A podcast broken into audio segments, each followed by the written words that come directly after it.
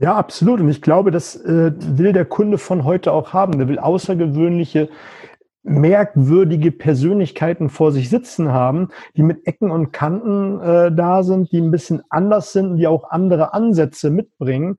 Und das ist ja auch der Grund, warum dann viele Kunden mit dem Vertriebler oder Vertrieblerin das Unternehmen wechseln, dass so viele Vertriebler, gute Vertriebler dann die Kunden mitnehmen, weil der anders ist, weil der ein anderes Auftreten hat, weil der freundlicher ist oder einfach wirklich klare Kante zeigt. Und das ist, was viele den Mut haben sollten da draußen, wenn sie unterwegs sind, das zu machen. Und damit kriegen sie auch letztendlich mehr Kunden mit. Ja, also, und das muss nicht mehr klar. Sympathie ist wichtig. Also alle guten Vertriebsleute, die ich kenne, sind irgendwo, sind, sind Sympathieträger in, in der Regel. Ja, einer, der jetzt total negativ und unsympathisch ist, der ist also selten, dass der dann im Vertrieb erfolgreich ist. Aber das heißt jetzt nicht unbedingt, dass wir wieder bei dem Thema, dass man jetzt äh, immer besonders nett sein muss. Wichtig ist, dass der auch das Gefühl hat, da ist jemand, der ist kompetent. Ich sage jetzt mal ein ganz anderes Beispiel. Ich habe nächste Woche eine Augenoperation. Und da das äh, ein bisschen eine ernstere Sache ist, war ich vorher also bei mehreren äh, Professoren. Mit einem habe ich telefoniert, mit drei anderen persönlich gesprochen. Ja? Und ich habe mich am Schluss für jemanden entschieden, die fand ich eigentlich gar nicht so sympathisch. Äh, in, der, in der Charité ist die, ähm, die war, gar, war mir gar nicht so sympathisch. Die, die war, hat auch ziemlich strikte Art irgendwo äh, gehabt, manchmal ein bisschen brüsk, aber, aber es, sie hat dadurch für mich irgendwo, sie hat eine Kompetenz ausgestrahlt, dass ich das Gefühl hatte, die weiß, wovon sie jetzt spricht, so. Ja? Und äh, das war für mich dann wichtiger, weil wenn ich jetzt mich von jemand operieren lasse oder jemand vertrauen will, dann kommt es mir jetzt nicht unbedingt darauf an, dass der der äh, allersympathischste äh, ist, so, sondern ich muss den Eindruck haben, die, die weiß, wovon sie spricht und die ist da, die, die, die hat äh, eine klare Meinung und hat eine Kompetenz. Ja. Das hat mich irgendwie, äh, war sicherlich ein Grund, weil man kann ja die fachliche Kompetenz letztlich nicht so gut äh, beurteilen von jemandem. Ja. Also selbst bei so einer Entscheidung ähm, von wem man sich operieren lässt. Ja, klar gibt jetzt auch ein Gegenbeispiel. Ich war, also ich hatte in meinem Leben nur äh, äh, drei Operationen, die waren auch alle, alle harmlos. Eins war die, die, die Mandeln gewesen und, und einmal da war ich bei einem, der war dann allerdings auch so mir unsympathisch von der Art, dass ich dann gesagt habe, nee, also äh, ähm, das, das, das mache ich bei dem nicht so. Ja. Also äh, Sympathie, denke ich, ist schon wichtig, aber Sympathie das will ich halt sagen, entsteht jetzt nicht unbedingt durch so eine äh, glatte, immer anschleimende äh, Art sozusagen, ja, sondern Sympathie kann auch einfach dadurch entstehen, durch, äh, durch, äh, durch Respekt sozusagen, den man dann vor dieser Person hat. Ja, absolut. Und eine Sache, die äh, ist mir in diesem Interview jetzt auch nochmal aufgefallen, ist neben allen Dingen, die wir besprochen haben, Provokation, Regeln brechen, Kreativität, dass eine absolute Grundvoraussetzung von allen ist, dass man Kompetenz ist und dass man das dementsprechende Know-how hat. Ne, also jetzt die, die, das Beispiel von der Augenoperation. Es war eine Professionalität da, das war nicht die sympathischste Frau, aber die hat durch ihr Auftreten vermittelt, dass sie weiß, was sie kann. Ja klar, also das ist, äh, das ist klar, das ist entscheidend, dass sie die Kompetenz zugeschrieben bekommen. Aber umgekehrt gilt auch, ähm, äh, dass, dass es jetzt Kompetenz und Fachwissen halt alleine nicht macht. Ich sage mal ein Gegenbeispiel.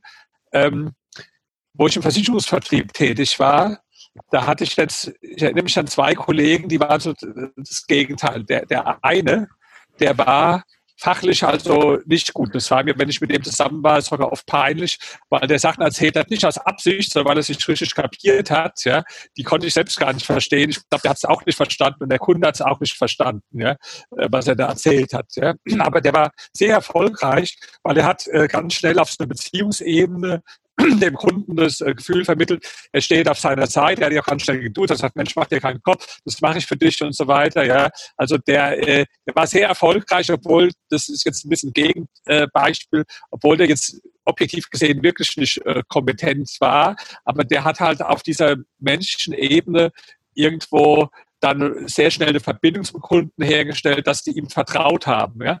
Der andere, der war fachlich sehr, sehr gut, ja, aber der war jetzt so, der hat dann, äh, der hat dann vielleicht eine Dreiviertelstunde lang dem Kunden auf vier, fünf Seiten lauter, da gibt es noch die Variante und die und die und die und die, was alles fachlich gestimmt hat, aber äh, der Kunde war am Schluss eher äh, äh, ver verwirrt, ja. Und ich habe dem immer gesagt, Mensch, du hättest äh, Lehrer werden sollen, äh, besser als Verkäufer, weil äh, der wollte eigentlich dem Kunden sein Wissen zeigen. So. Der wollte äh, immer zeigen, was er alles äh, weiß. Und der Kunde war dann auch beeindruckt äh, von dem Wissen, aber hat trotzdem nichts gekauft, ja. Und das heißt also, das Beste ist schon, wenn eine Kombination von beidem ist, ja.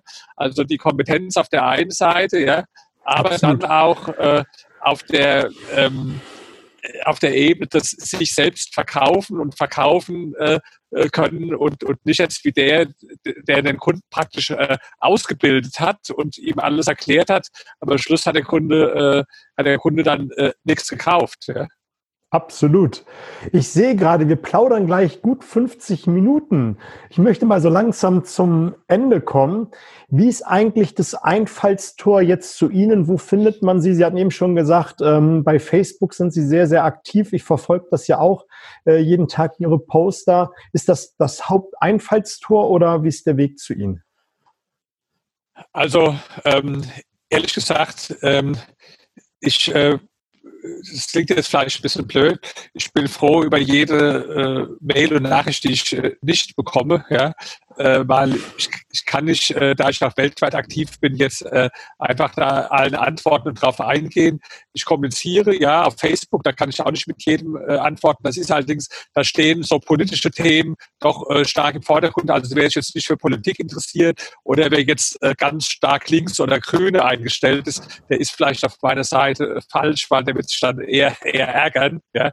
Aber klar, auf, auf Facebook, ich bin auch bei ähm, bin auch bei äh, Instagram und äh, bei, bei Twitter, aber da, ähm, da kommuniziere ich eigentlich äh, wenig mit den Leuten. Nee, ansonsten, also äh, ja, ich kriege auch viele Mails auf, dass, dass Leute mich gerne kennenlernen wollen, bin ich im Nachsicht, äh, kann ich so nicht umsetzen, aber wenn mich jemand einlädt zum Vortrag, äh, dann ich halte äh, gerne Vorträge auch zu diesen Themen. Äh, das ist dann äh, eine Art, wie man sich auch äh, kennenlernen äh, kann. Ja?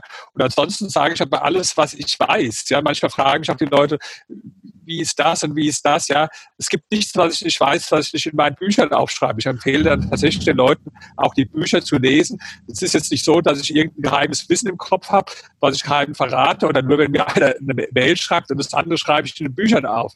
Nee, so ist es nicht, so umgekehrt. Also das, was ich jetzt tatsächlich äh, weiß, äh, schreibe ich äh, schreibe ich in den Büchern auf. Ja? Und ich denke, wenn jemand ähm, im Vertrieb tätig ist, ja, dann äh, ist sicherlich auch dieses äh, Buch, äh, die, die, ähm, die Kunst berühmt zu werden. Vertriebler wollen in der Regel nicht berühmt werden, aber sie, wir haben jetzt gar nicht so viel über das Buch heute gesprochen. Das macht aber nichts, weil es geht auch bei Ihnen um Vertrieb und ich glaube, wir wollen ja auch nicht zu viel verraten. Die Leute sollen das Buch ja tatsächlich noch lesen und wenn einer so die direkten Rezepte sucht, Anleitungen, ja, mach erstens, zweitens, drittens, viertens, ja, und dann geht es so. Der ist immer falsch bei mir. Der braucht meine Bücher gar nicht zu kaufen, weil das sind meiner Meinung nach äh, Menschen, die zum selbstständigen Denken und Handeln nicht äh, fähig sind, ja, die so, die, die wollen dann irgendeinen Guru haben, der ihnen sagt, was sie selbst zu tun haben. Ja, und äh, für die Menschen schreibe ich aber keine Bücher, weil ich weiß, dass so einer sowieso nie erfolgreich wird, der, der statt selbst seinen Weg zu entwickeln, äh, einen anderen braucht, der ihm jetzt äh, genau sagt, äh, was, was er zu tun hat. Ja? Sondern bei mir ist mehr so, dass ich äh, den Leuten Stoff zum Nachdenken gebe was dann ihr eigenes Denken anregt und wo sie dann überlegen, was kann ich da für mich übertragen. Also er liest jetzt vielleicht das ganze Buch über diese zwölf Persönlichkeiten, die sich also sehr gut zur Marke gemacht haben und fängt dann an nachzudenken, okay, die haben sich alle so zur Marke gemacht. Am Schluss von jedem Kapitel steht auch nochmal, das waren die wichtigsten Instrumente. Und dann fängt er an zu überlegen, welche dieser Instrumente könnte ich denn auf meinen Bereich übertragen. Ja? Aber das ist was anderes als jemand, der dem jetzt genau sagt, du musst jetzt äh, dieses oder jenes äh, tun. Und auch eine Sache vielleicht, die auch wichtig ist für die Leute, über die ich geschrieben habe, die, die, die meisten von denen hatten auch immer eine, eine tolle Art von Humor.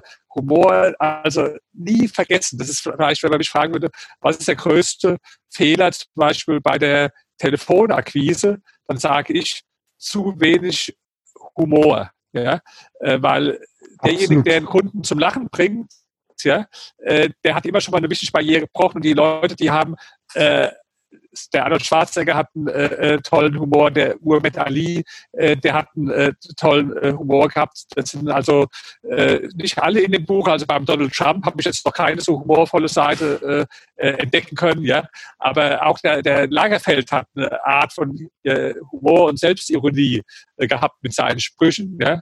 Und ähm, das ist mir also oft aufgefallen. Ja, ich habe auch äh, manchmal so Kaltakquise gemacht am Telefon und äh, da war also äh, ganz wichtig, dass man auch tatsächlich das irgendwie nicht zu bierernst immer äh, gemacht hat, sondern äh, humorvoll, dass man auch selbst was äh, zu lachen hatte.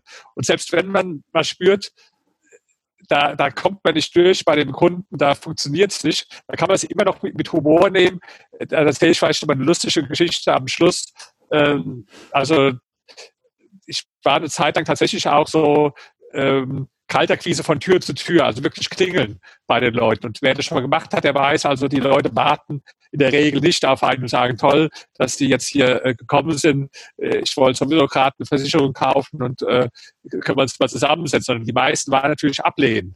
Wir hatten immer so den, den äh, unser Türöffner war praktisch gegen die Hausratversicherung, ja, äh, weil äh, ja, gegen Einbrüche und so weiter, ja, das ist ja versichert. Und die meisten Kollegen, die haben aber so einen Spruch gehabt, äh, ja, es geht darum, äh, ob, ob er schon eine Hausratversicherung hatte. Dann hat der andere gesagt, ich habe schon eine, und dann war das Gespräch zu Ende.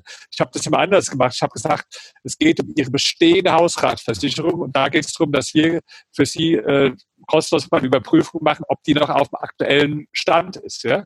Und äh, das war auch jetzt gar nicht gelogen.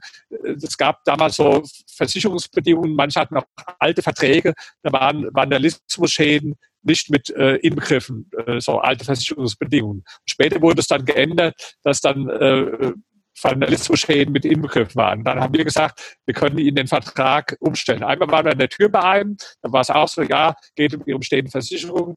Äh, nee, nee, ist alles gut, war, es ist alles auf dem neuen Stand so. Ja? Mhm. Da fragt der Kollege dann, haben Sie denn auch den Vandalismus mit äh, drin versichert? Und er sagt, ja, ja, klar, es ist alles drin.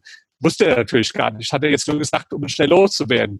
Dann fragt der Kollege ihn, ja, haben Sie jetzt auch den großen oder den kleinen Vandalismus versichert? Da, da musste ich mich schon sehr zurückhalten, um nicht zu lachen, weil es natürlich gar nicht gibt so, ja.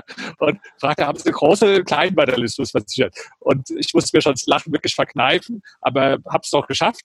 Aber dann sagt er, nee, nee, ich habe schon den, den großen versichert, ja. Dann sagt der Kollege noch, sind Sie sicher, dass sich der Kleine auch gereicht hätte und dass ich jetzt so hohe äh, Beiträge zahlen wollen, wenn das nicht mal gemeinsam ja, Das ist cool. da konnte ich mir das, da konnte ich mir das Lachen dann nicht mehr. Also das war klar, dem konnten wir nichts verkaufen.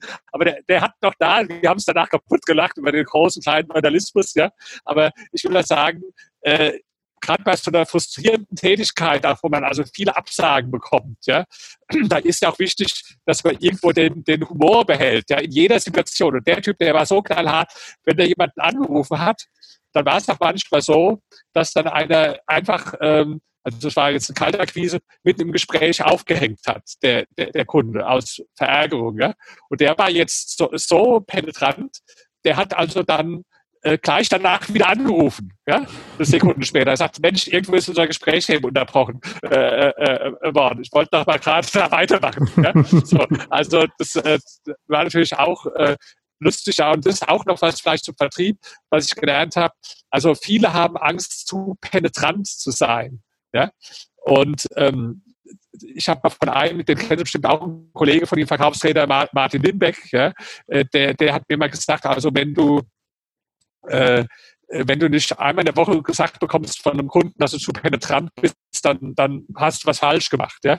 Und äh, ich habe jetzt bei einem, wollte ich so eine Idee verkaufen, irgendwo, dass man gemeinsam das Buchprojekt macht. Und da war ich auch äh, äh, penetrant immer wieder dran. Irgendwann war der tatsächlich verärgert und hat gesagt, also hat mir eine sehr, äh, ähm, äh, sagen wir, äh, schon unfreundliche Mail geschrieben und dann mal einen Stopp, äh, also dass ich zu penetrant bin. Da habe gesagt, ja, das stimmt, also ich bitte jetzt um äh, Verzeihung dafür, äh, dass ich zu penetrant bin, aber ich habe einen Verkaufstrainer gehabt, der gesagt, wenn Ihnen nicht einmal in der Woche jemand sagt, dass Sie zu penetrant sind, dann haben Sie was falsch gemacht und äh, nehmen Sie es mir nicht übel, das ist einfach das, was ich mal gelernt habe, so habe ich es gemacht, aber ich habe jetzt auch gelernt, in Ihrem Fall war das falsch. Ja? Also das heißt, äh, auch keine Angst haben, zu penetrant äh, zu sein, das ist auch so unnötige Angst und äh, nie, nie den Humor bei der ganzen Geschichte äh, verlieren. Wer das Ganze so äh, bitter ernst angeht, äh, habe ich auch, ich habe oft selbst Schulungen gegeben zur Telefonakquise. Und der größte Fehler der Leute war, dass sie also ähm, äh, dass sie nicht humorvoll genug waren, nicht locker genug waren, ja, und auch, dass sie oft schon versucht haben, im Telefonat dem Kunden irgendwas zu verkaufen. Ja, und meistens ging es aber ja gar nicht darum, dem was verkaufen am Telefon, sondern ihm einen Termin zu verkaufen, sozusagen. Ja? Und die haben dann aber schon das Produkt verkauft am Telefon. Das geht in den meisten Fällen gar nicht. Also gerade nicht bei uns, wo das jetzt ein Vertrag für 120.000 Euro, das können sie sich am Telefon verkaufen. Da müssen sie mit dem zusammensetzen. Das sagt, vergiss nie, du verkaufst jetzt den Termin dass er einen Termin mit dir macht, ja. Und wenn er dann irgendeinen äh, Einwand gebracht hat, hat gesagt, das, das brauchen wir gar nicht, dann, dann fang nicht an zu argumentieren, warum er es doch braucht, sondern kannst sagen, das kann sein, dass das ganz richtig was ich sage. Ich, wenn ich ehrlich bin, ich kann es auch nicht beurteilen. Lass uns eine halbe Stunde zusammensetzen und dann werden wir feststellen, ob sie es brauchen, was sie brauchen, ob sie es nicht brauchen. Und wenn sie es nicht brauchen, dann werde ich es auch nicht versuchen, ihn zu verkaufen, weil ich habe noch nie im Eskimo Kühlschränke verkauft. Deswegen lass uns einen Termin machen, dass wir einfach mal feststellen, ob sie es überhaupt brauchen. Ja? So, das war meine Art. Ja? Und der andere aber wiederum, ja, der hat dann äh, direkt versucht, schon am Telefon dem zu erklären, warum das wichtig ist. Und dann war das ein Ping-Pong-Spiel, was gar nicht ging. Und ich habe gesagt, verkauft dir den Termin äh, äh, erstmal und, und, und nicht äh, jetzt schon das, das Produkt so. Ja, absolut.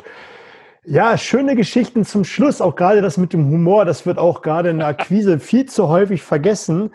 Ich denke, wir haben sehr viel Content nochmal gegeben, auch gerade was um Markenbildung geht. Ich glaube, ähm, dass viele Vertriebler da draußen zu wenig um ihre Marke sich bewusst sind und auch nicht genug um ihre Markenbildung draußen tun. Und deswegen fand ich das gerade gerade heute mal wichtig, dass wir nochmal die Themen aufgegriffen haben, die auch in Ihrem Buch mit drinne gewesen sind. Provokation, Regeln brechen, kreativ sein, haben wir gesprochen. Humor hatten wir jetzt zum Schluss gesprochen und auch etwas äh, stehen. Deswegen fand ich das gerade charmant, was Sie gerade nochmal zum Ende gesagt haben mit Facebook. Es ist ja auch, sich der Marke in dem Moment bewusst zu sein, dass man auf dieser Plattform dafür steht. Ne?